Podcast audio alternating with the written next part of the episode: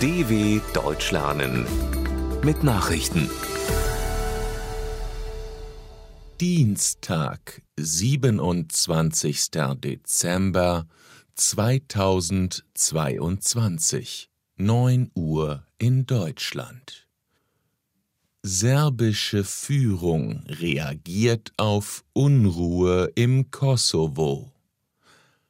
Angesichts der Spannungen im Norden des Kosovo hat Serbien seine Armee in erhöhte Alarmbereitschaft versetzt. Der serbische Präsident Aleksandar Vucic habe höchste Kampfbereitschaft angeordnet, teilte Verteidigungsminister Miloš Vucevic mit. Der Kosovo mit seiner mehrheitlich albanischen Bevölkerung hatte 2008 seine Unabhängigkeit von Serbien erklärt, wird aber bis heute von der Regierung in Belgrad als abtrünniges Gebiet betrachtet. Sie bestärkt die serbische Minderheit im Norden des Kosovo bei ihren Versuchen, sich der Autorität der kosovarischen Regierung in Pristina zu widersetzen. Stromausfall macht Ukrainern weiter zu schaffen. Durch russische Angriffe auf das Energienetz der Ukraine sind nach offiziellen Angaben noch immer knapp neun Millionen Menschen ohne Stromversorgung.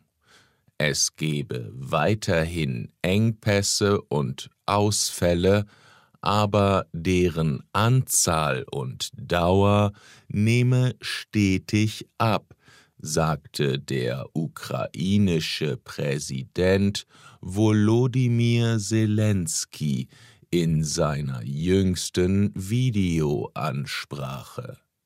Bei Beratungen mit Regierungsvertretern zur Lage im Energie- und Infrastrukturbereich seien wichtige Entscheidungen getroffen worden. Sein Land bereite sich auf das nächste Jahr vor, nicht nur auf die Wintermonate, so Zelensky. Details nannte der Staatschef nicht. Kiew rüttelt an Russlands Sitz im Sicherheitsrat. Die Ukraine bezweifelt die Legitimität der Mitgliedschaft Russlands in den Vereinten Nationen. Nach Auffassung des Außenministeriums in Kiew ist auch der Sitz Moskaus im UN-Sicherheitsrat nicht auf Grundlage internationalen Rechts geregelt. So habe Russland nach dem Zerfall der Sowjetunion 1991 nicht die notwendige Aufnahmeprozedur durchlaufen, wie etwa Tschechien und die Slowakei nach Auflösung der Tschechoslowakei.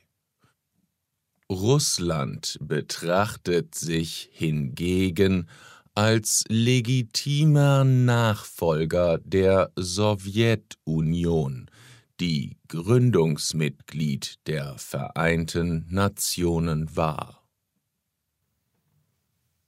Iran verwehrt Familie von Ali Dai die Ausreise. Im Iran ist ein Linienflugzeug mit der Ehefrau und der Tochter des früheren Fußball-Bundesliga-Profis Ali Dai an Bord umgeleitet worden.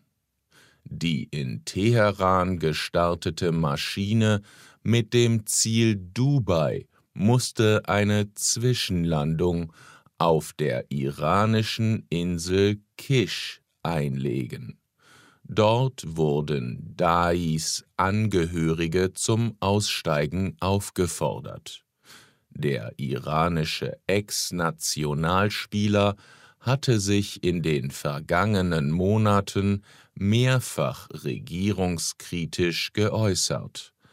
Auch die Protestbewegung im Iran unterstützte er. Anfang Dezember waren bereits Dais Geschäft und Restaurant in Teheran auf staatliche Anordnung hin geschlossen worden. Boot mit vielen Rohingya-Flüchtlingen erreicht Indonesien. Ein Flüchtlingsboot mit mehr als 180 Angehörigen der in Myanmar verfolgten Minderheit der Rohingya hat nach wochenlanger Fahrt Indonesien erreicht. Das Holzboot mit 185 Menschen an Bord landete an einem Strand der westlichen Provinz Aceh. Ein Migrant berichtete, die Menschen seien Ende November aus einem Rohingya-Flüchtlingslager in Bangladesch aufgebrochen. Mindestens 20 Flüchtlinge seien unterwegs gestorben, die Leichen ins Meer geworfen worden. Tausende der mehrheitlich muslimischen Minderheit unternehmen von Myanmar oder Bangladesch aus immer wieder riskante Überfahrten, um Malaysia oder Indonesien zu erreichen. Pleitewelle bei deutschen Kliniken befürchtet. Die Deutsche Krankenhausgesellschaft DKG befürchtet im kommenden Jahr eine Pleitewelle bei den Kliniken.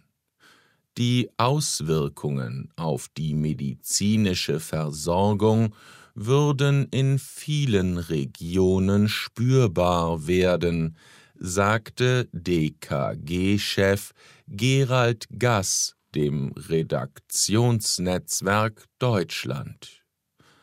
Einer repräsentativen Befragung der deutschen Allgemeinkrankenhäuser zufolge rechnen 59 Prozent der Kliniken im zu Ende gehenden Jahr mit roten Zahlen.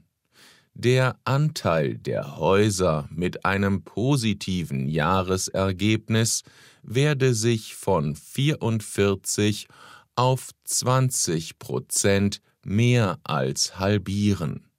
Für das kommende Jahr gehen nur 17 Prozent von einer wirtschaftlichen Verbesserung aus. Soweit die Meldungen vom 27.12.2022. dw.com/langsame Nachrichten